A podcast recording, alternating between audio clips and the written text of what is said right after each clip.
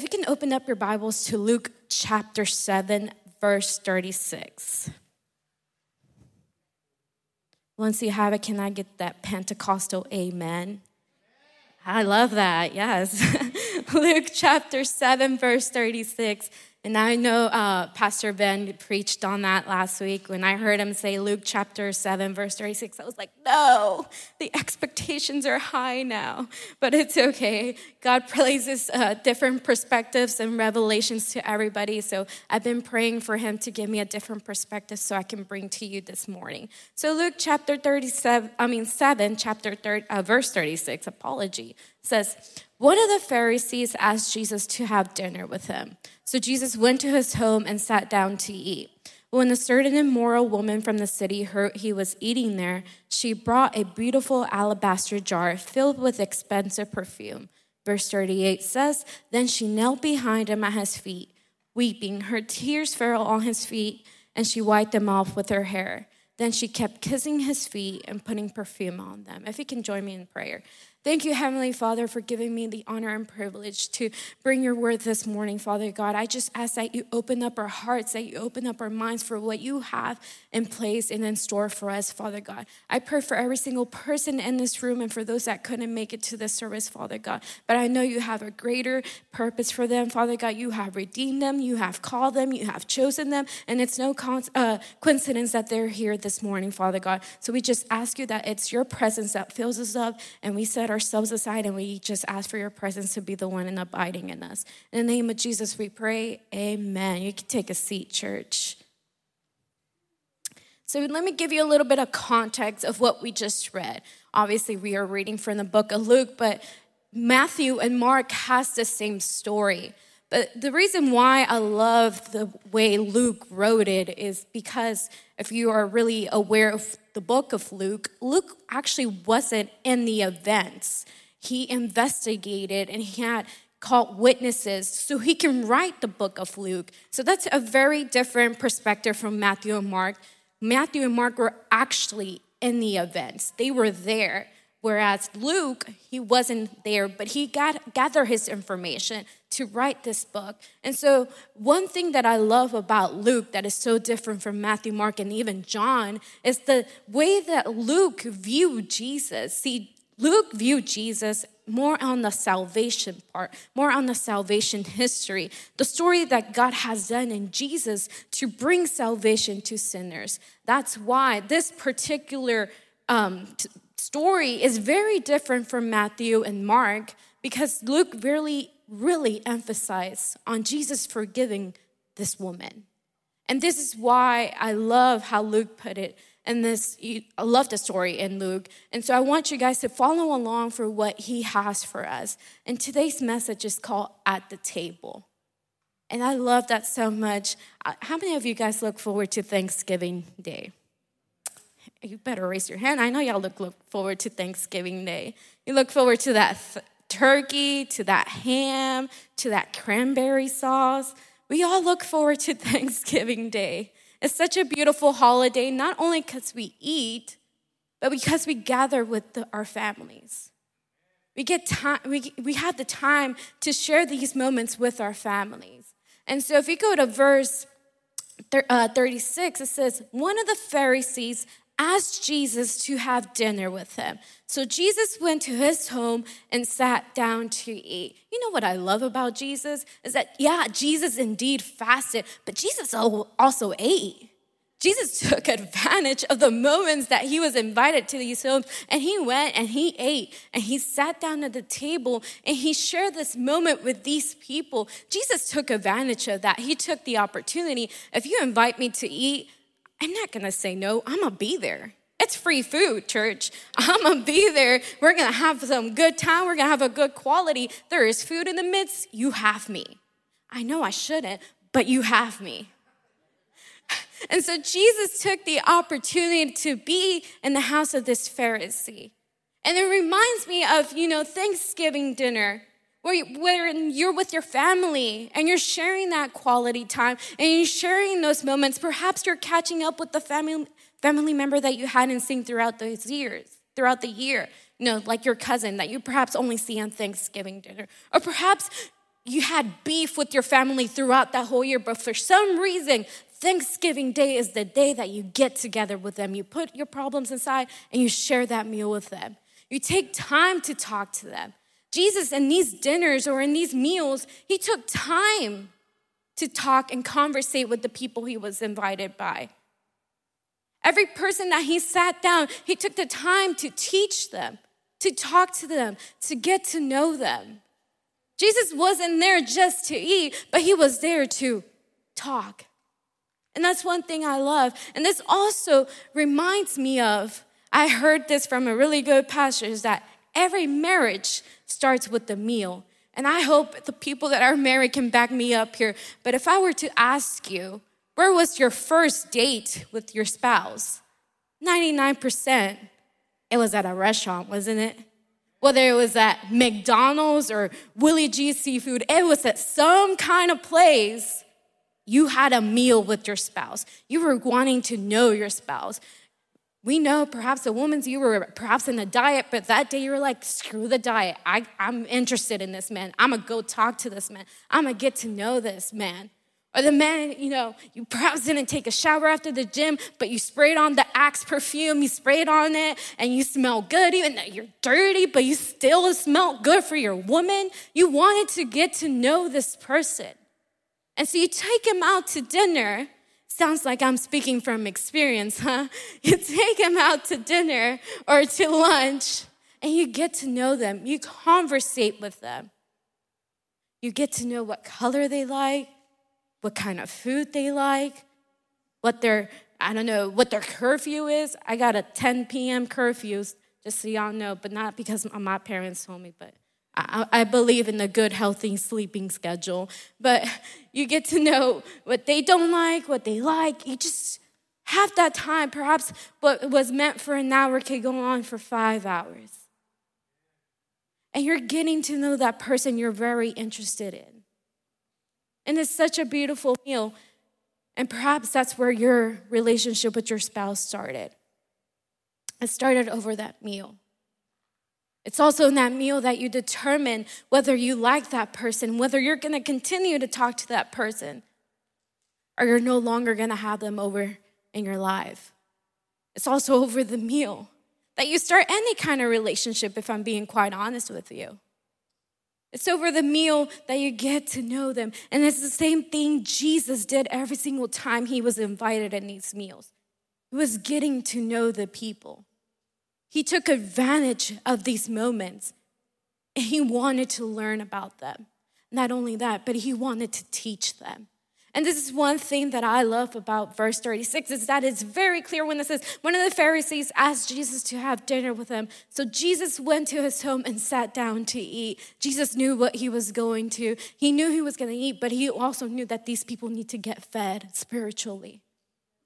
And I love that Jesus did not just take that moment to go eat and then leave. No, Jesus took the moment to talk to them and teach them. And we'll go down later on these verses to see that Jesus indeed uh, taught the Pharisee.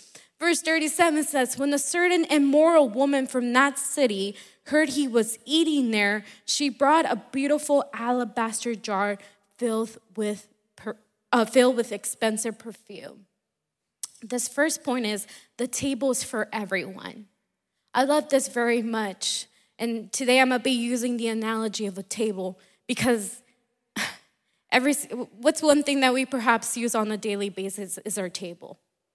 We got to eat somewhere, don't we?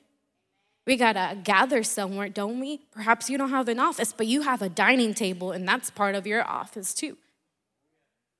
The dining table is very important for us on our daily basis. And that's why I want to use the analogy of the table because we see in verse 36 that he sat down on the table to eat. But we also see in verse 37 the, when this woman comes in, she's already titled immoral. She already has a label over her.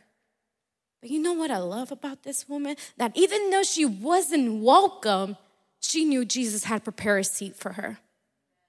She knew she wasn't meant to be there, but she knew she had to be there. She didn't belong there, but she understood the concept that Jesus had a seat for her, just like Jesus has a seat for you and I at his table.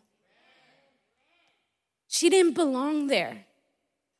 And the people saw that and knew that. She knew that she didn't belong there, but she had an opportunity and she took it.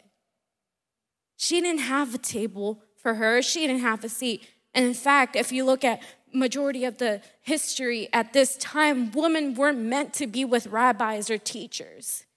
And Jesus came and broke that. If you go down to verse uh, chapter 8, you see that Jesus is walking with Mary and Martha, and people were criticizing him. Women were meant to be around these teachers and these disciples. Yet she broke that barrier and she was like, Jesus is there. I'ma go. And even though I don't have a seat, I'ma be there because I have a worship in my heart that I need to pour out. The table is for everyone, it's for you and for I. It doesn't matter the circumstance or the situation that you're in or where you're coming from. There's a seat for you. You have been redeemed. You have been forgiven. He has chosen you to be part of his table. And I don't know if you're understanding what I'm saying, but the table is for everyone. No one's excluded from this. He has welcomed you.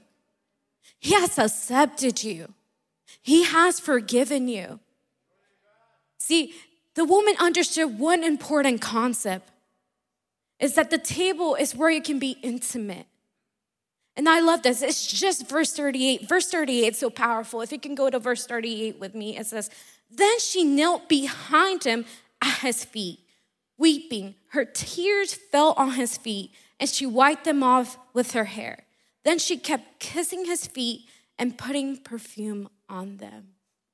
I love this very much. See, this woman, I could say this, but this woman was a boss. She was a boss, church. She knew she didn't belong there. She knew she wasn't meant to be there. She wasn't meant to be around a rabbi. She wasn't meant to be around the teacher. But she understood one important concept about the table. It's in the table that you can to be intimate. See, when you're on that date, that first date with your, your spouse, or what at that time is a good friend, what kids call it nowadays, when you're in the table, you spend hours talking to that person, getting to know that person. And you forget what's around you. It's just you and that person. You talk about your future, you talk about your goals. I don't know, I mean, I, please back me up for those that are married because clearly I'm not. So I'm just speaking out of somewhat of experience and what I've heard. But you spend hours talking to that person and you're very intimate with that person. You open up to that person. You tell them what's in your heart. See, this woman understood something. Is that this was a once in a lifetime opportunity. Jesus was in front of her, and she didn't care what she had to go through. She didn't care about the obstacles. She just knew she had to reach Jesus. She knew she had to go and, and pour out her worship to Jesus. She had to face obstacles. See, getting closer to Jesus means you're gonna be facing obstacles. Doesn't mean life is gonna be easier, but it's definitely gonna be worthy. She knew that she's gonna ha- she was gonna have to hear people talking bad about her. She knew that people were gonna criticize her, but she knew Jesus was in front of her. You know what's so crazy is that Jesus, his presence can be in front of him, and yet you still miss him. You see what the Holy Spirit is doing to the person next to him, and yet you miss him. Jesus can be in literal physical form, and yet you miss him. That woman understood who was in front of him. That woman knew that that was his, her redeemer. That woman knew that was her savior. And she didn't back up. She said, I need to go to him. I need to pour out my worship to him. I don't care what they're going to say about me. I need to go to him. And yet sometimes we hold ourselves back knowing that the Holy Spirit is trying to talk to us, trying to minister us, but because we're afraid of surrendering to God and giving him our truth, authentic worship, we hold back. I don't know if you're understanding this, church. The Holy Spirit is trying to touch your heart. He's trying to transform you. He's trying to change you. And you have the opportunity to do so this very morning. He's talking to you. He's knocking at your door. This woman knew that Jesus was in front of him, and she didn't care about what the Pharisees had to say about her. She knew it was going to be difficult. You, to think, you know, and I, am sorry to take this in, in a more applicable way, but nowadays you hear a lot of like harassment, right, at, at work in the workspace. That women don't feel safe, that women aren't treated equally, that women aren't treated, uh, you know, they're not being paid the same. All of these stuff, you hear it nowadays. and to know, women, that life is a little easier for us now than what it was back then. To know that we have the liberty to talk to the people that we want to. But this woman, not only was she a sinner, not only was she known to be a sinner, but she was not welcome there. Knowing that Jesus has accepted you and knowing that he has placed his Holy Spirit and knowing that you are welcome why aren't you taking that leap of faith and going into his arms?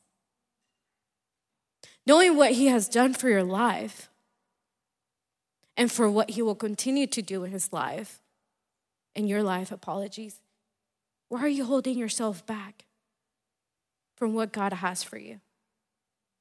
I'm not sure if you're understanding this this morning, church. But the table is where you get to be intimate with God. And most of the times you just want to go eat, but don't, don't want to learn about Jesus. Sometimes you just ask God to bless you, but you don't want to put the work to bless Him as well. You want to be redeemed by God, yet you don't want to put it in the work. I'm not sure if you're understanding this, or I don't know if this is too much for it's at 8, 9.22 in the morning. Thank you, hermana uh, Delfina. We love you. we know you're awake. This woman did not want to miss out the opportunity. We don't know much of her. We don't know what she had gone through. We don't know the circumstances that she's facing. We just know that she's a sinner just like you and I. That's all we know about this woman. This was a once in a lifetime opportunity to, for her, perhaps. It was the time that Jesus was at Bethany and she's like, This is my hometown. I know Jesus is going to be there. I know I'm a sinner, but I have something for him. I have a heart that rejoices for him. I have a heart that is filled with worship, and I need to give it all to him. No matter what people are going to say about me, I need to give my praise and worship and worship to him. No matter what you have to go through, church, give your praise and worship to God. He is there. Don't miss out on what He has placed in front of you. The Holy Spirit is here. And the audacity that we have to say that God is not listening to us or that He's not near us. The audacity to say and complain about that when the Holy Spirit is right here in this very moment. And yet, you miss Him. God is not going to leave you alone. He's not going to abandon you. The one that abandons Jesus is you. The one that leaves his presence is you because his presence is always with you. The one that misses the, uh, the miscommunication or the one that has a disconnection with the Holy Spirit is you. It's not him, it's you. And there's a praise and worship that you should have in your heart, that you must give to God. Not sure if you're understanding me this morning. I was very excited to, to preach this sermon, but I don't know how I feel about it right now because you guys are quietly so quiet. So, so quiet. But I don't know if that's a good thing or a bad thing, but I'm gonna let the Holy Spirit do its work. Another thing I love about this verse, let's go back and read it again. It says, Then she knelt behind him at his feet, weeping. Her tears fell on his feet, and she wiped them off with her hair. Then she kept kissing his feet and putting perfume on them. There's two things about what we just read. One thing that I love it is that in this very moment, when this woman is knelt on her knees, and I would do it, but you know, the skirt won't let me do it. but um, one thing I love about this is that in this very moment, she understood that she could be intimate with Jesus. Back in the days, people were um, welcome into the homes and see that they're having dinners or, or meals, apologies. And they could through they could see through the windows or they could actually enter the room and perhaps sit on the side. And they were part of the meal even though they weren't eating. They were still part of it. But one thing I love about this is that even though there was a crowd, this woman, when she was pouring her perfume and she was crying and she was completely, perhaps, to what may seem distress to other people, but in my eyes, she was full of joy. This woman had a very intimate moment with Jesus. She had such a beautiful, intimate moment with Jesus. And this only reminds me of the times that we experience when the Holy Spirit works within us when, then the, when we have that very intimate, beautiful moment with the Holy Spirit, it's like you forget what's around you. In that moment, it's just you and Jesus. In that moment, it's you and just the Holy Spirit. You're very intimate in that moment and you forget what's around you. So this woman was knelt down on her knees, giving her worship to God. And although there was hundreds of people around her, that moment was very intimate for her very intimate her. Only she knew the joy that she felt in her heart. Only she knew the peace that she felt in her heart. Only she knew the gratitude that she felt in her heart. Only she knew that. And there was people watching her, but nobody felt what she felt. People saw what Jesus what she was doing to Jesus, but nobody understood what this woman was feeling in her heart in the very moment. Only she knew that. It was very intimate. But you know what? The other thing that I love that, even though it was very intimate for her, it was also very public. See, what God does in the intimate will be shown in the public. What God does in your intimacy will be reflected in the public. And if your intimate is something you're embarrassed about, watch out. Because it will be reflected in the public. I'm not sure if you're understanding, church. But this woman had a very intimate moment with Jesus. She didn't care who was in front of her. She didn't care that she was breaking all these barriers to get to Jesus. She just knew that she had a heart full of praise and worship, and she didn't care. She just went to Jesus. She knew she had to kneel down in front of Jesus and pour down her most expensive perfume, perhaps the only thing that she had of value. Because in front of other people, she had no value, not even in her own life. But she had something valuable, and she said, I don't care. Jesus is in front of me and I must go to him. Jesus is in front of me and I need to be saved. Jesus is in front of me. I need to be redeemed. Perhaps you're here not feeling peace. Perhaps you're sitting in here not feeling loved. Perhaps full of anxiety and depression. You try to find solutions, try to go to the medical uh, and get medical help try to get, you know, sleeping pills. Been there, done that. Believe me on that. But there's nothing greater than coming to the feet of Jesus. There's nothing better than surrendering what's in your heart and what's in your mind to Jesus. And yet, church, and I'm because I love you, I'm gonna say it, but I can guarantee some of you we're gonna end this year and still not know the concept of surrender. We're perhaps going to move on with the next theme next year, and yet you're still going to be afraid to surrender to Jesus. You're going to miss out. Let me tell you something.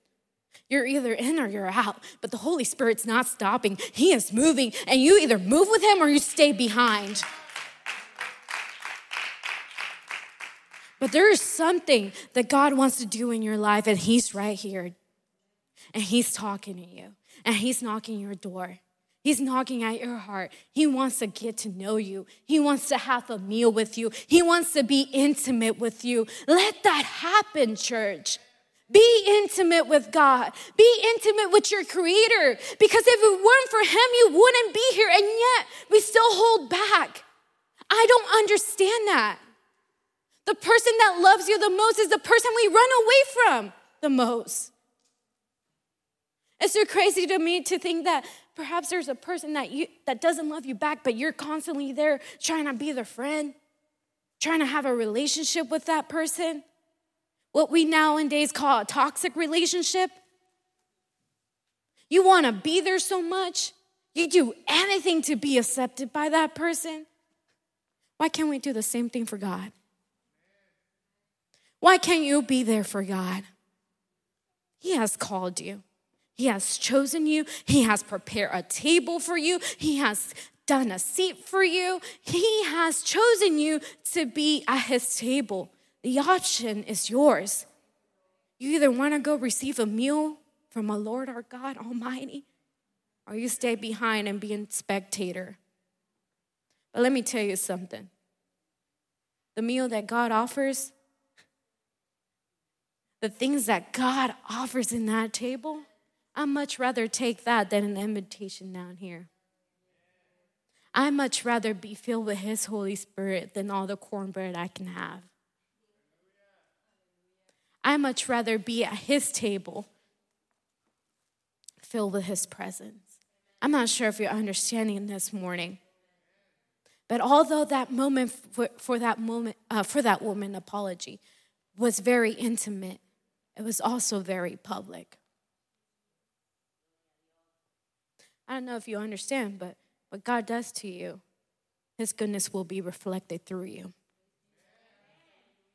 And if you don't believe that you have influence, let me tell you something. Everybody watches, everybody talks. Don't think otherwise. So if you want to be of a good influence to those around you, let the Holy Spirit work in you in the intimate. Because if not, believe me,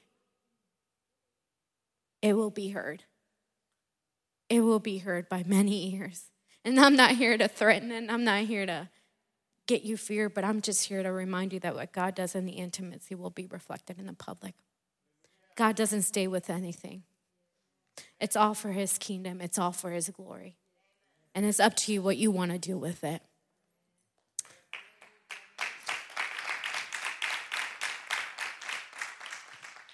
Verse 39 says, When the Pharisee who had invited him saw this, he, he said to himself, If this man were a prophet, he would know what kind of woman is touching him. She's a sinner. Oh, Simon, how we love Simon. This is my last point, but I, I really love this point. It's where I'm going to be emphasizing a lot. It's the table's tab is already paid for. Ooh, what, what a good feeling is when you get invited to eat and that person takes care of the tab. You ain't got to worry. You ain't got to slide the credit card. You just went in for a free meal. You got all you wanted. And it's like, yes, Lord, you have blessed me. You have answered my prayers. You know, I had a budget, but you paid for my meal today. It's such a great feeling when you go out to eat and somebody pays for it, isn't it? So beautiful. Anybody want to take me out to dinner after after service? I'm willing to. Let's, it's okay. I'm willing to. Just kidding. But it's such a great feeling to know that somebody pays for your tab, right? You don't have to worry about it. You know, you don't have to, if you slide your credit card, you don't have that's one thing that you don't have to pay for at the end of the month. Or not something that you have to worry to replace at the following week. But there are two kinds of people. There is a Pharisee, who's also known as Simon, and there's a sinful woman you see, many of us are like Simon. And let me tell you why. Go to Matthew chapter 26, verse 6. When you have it, say an amen. Matthew chapter 26, verse 6. This is the same story except from Matthew's point of view. Same story, just in a different book. It says, Meanwhile, Jesus was in Bethany at the home of Simon, a man who had previously had leprosy. Let me tell you something. Simon forgot what Jesus did in his life. Simon forgot who he was before Jesus came into his life. Simon forgot that he himself needed a miracle in his life to be accepted by society. Simon wasn't accepted.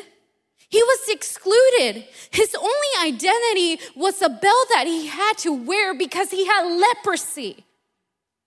That was his only identity. You know what's so crazy to me is that Simon had leprosy, and when Jesus healed him, and he still had the audacity to tell Jesus that woman is not welcome because she's a sinner. Many of us have forgotten what Jesus has done in our lives.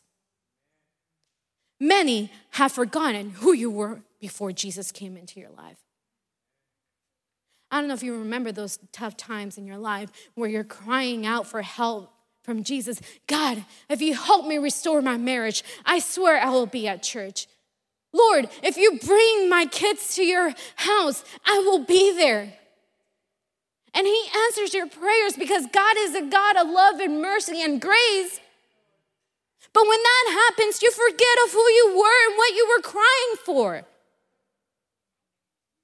I could just imagine how Simon felt when he had leprosy. He wasn't welcome, he wasn't loved, he had no family, he had to be excluded.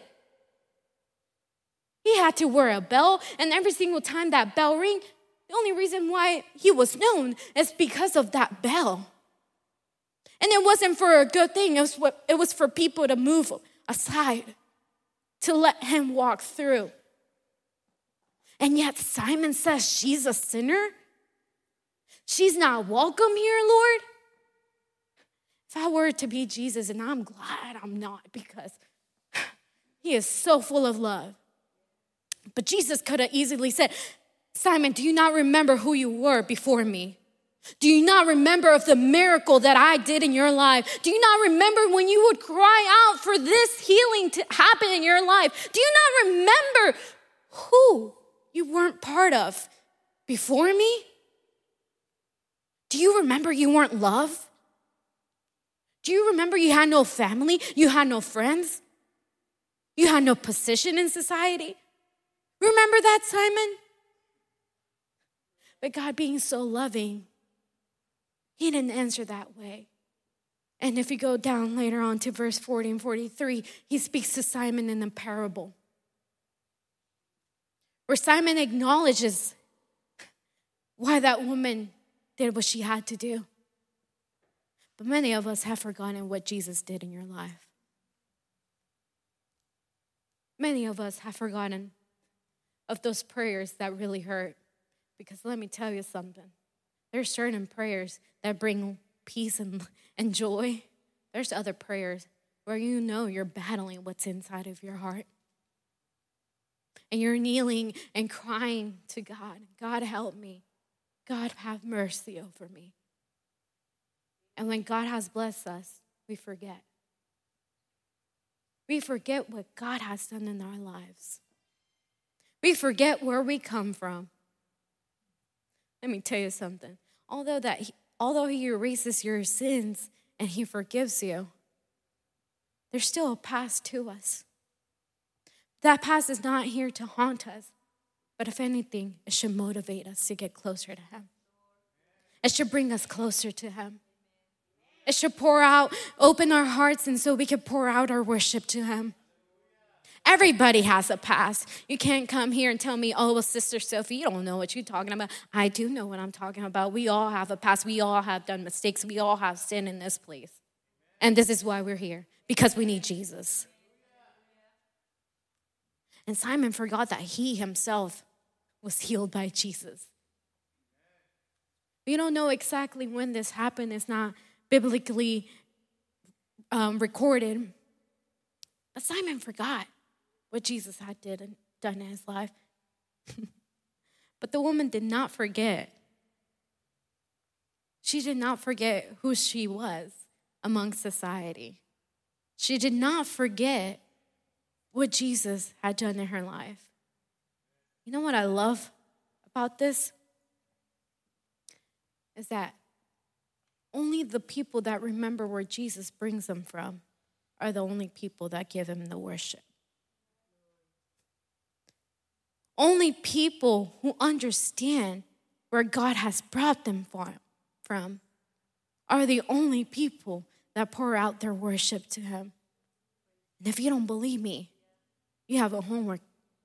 Read this. Simon forgot where he came from, he forgot what he asked for. And he just wanted to have a nice, elegant dinner with Jesus. But he missed his opportunity to worship God. This woman had nothing. She just knew she needed Jesus. She just knew she needed to be redeemed. She just knew that there was something missing in her life, and that the only person that could put that missing piece in her life was the person in front of her.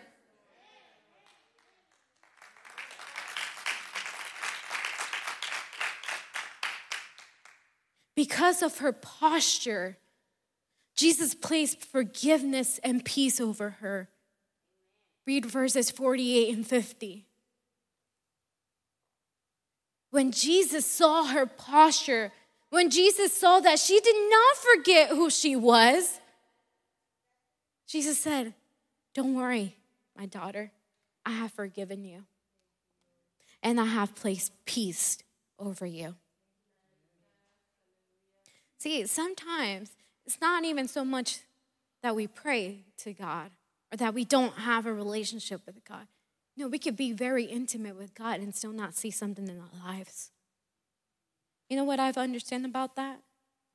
When I question God, hey, God, you know, I'm, I'm doing my very best here. Why is there no response? And that's when He's like, Are you, Sophie? Do you remember where I brought you from? Is that not enough?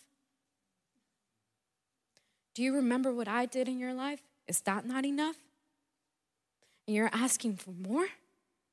What more can I give you than what I have placed in front of you?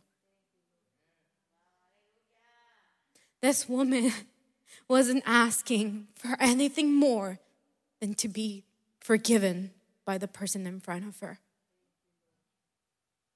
And the Holy Spirit is here in this place. And I want to remind you that if there is something that he wants from you it's a heart full of worship that you are able to pour out to him no matter your circumstance no matter your situation it's going to be painful. I've always said that the closer you get to God, the more painful it becomes. But you know why? It's because the enemy is going to try to hold you back. The enemy is going to throw obstacles at you. But guess what? We know that we have a heart full of praise and worship that we must surrender to God no matter what's in front of us, no matter what's laying upon us. We know that we need to reach His presence, His glory. We have a seat at His table, and I'm willing to take that step and be at his table. And I don't know, church, if you're understanding this, but God has chosen you. There's a seat for you, and he's just asking for you to pour out your heart to him. Do not forget what God has done in your life. Do not forget where He saved you from. Do not forget of the miracle that He has performed in your life. God has something greater for you. He has something better for you, but you need to move forward. You need to walk towards His presence. And if you don't do that, you'll stay behind and still ask God questions. God, why aren't you doing anything in my life? And God is answering that prayer right now. The reason why I haven't moved you is because you haven't accepted what I've done in your life. The reason why I can move you past the circumstances is because you haven't acknowledged what I've done in your life already. I don't know where, where God saved you from. I don't know what miracles He has performed in your life. But I do know that God loves you very much and He's willing to do it again. But this is not a one way relationship. It's not a one way relationship. it takes from you as well. It's not only about God giving you, but you also got to give to the Lord. And this woman understood the concept that even though she didn't have much to give to Jesus, she understood she had a heart. A heart that was perhaps broken. A heart that was perhaps full of sadness. But she said, You know what, God? This is the best I can offer. And a bottle of perfume. But I can go down to your feet, wash your feet with all I have, with my perfume and with my heart. God's not asking much from you, He's just asking for your heart. God is not asking much, but He's asking for surrender. That's what worship is really about, church. I'm asking you to get out on your feet. See, this message is for those who have forgotten what God has done in their life and want to thank Him again. This is for those who have felt excluded but are now reminded that you have been redeemed. This is for the person who has missed the opportunity to worship God even when He's standing in front of you. I don't know what you're going through this morning. I don't know your situation. I don't know if you're actually struggling or you're actually okay in the season that you are in in your life.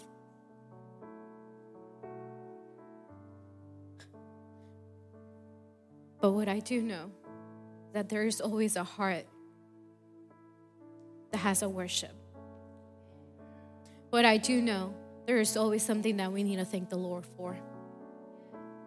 What I do know is that God has saved you on a daily basis. And for that, that's enough for us to say, Thank you, Lord. Here I am. Have your way. I don't know your life situation, but I do know that we need to be grateful for what we have. I'm going to remind you something. Only a person who remembers what God has done in their life will never miss the opportunity to pour out their worship. So remember what God has done in your life. Do not miss out the opportunity to pour out your worship. And if you're still sitting here thinking, when is this service going to end? Why are they still singing? Get used to it because it's going to be for the rest of the year. Our year, we've been praying and declaring that this year we're going to learn how to worship God in spirit and truth. And if you think, oh, I need to get out, Holy Spirit is trying to work in you. So I'm going to ask you pour out your worship to God. Pour out what you have in your heart to Him in this very moment. Do not miss the opportunity. Tomorrow's not guaranteed. Walking out, what happens walking out of these doors is not guaranteed. This is your, your opportunity. This is your moment.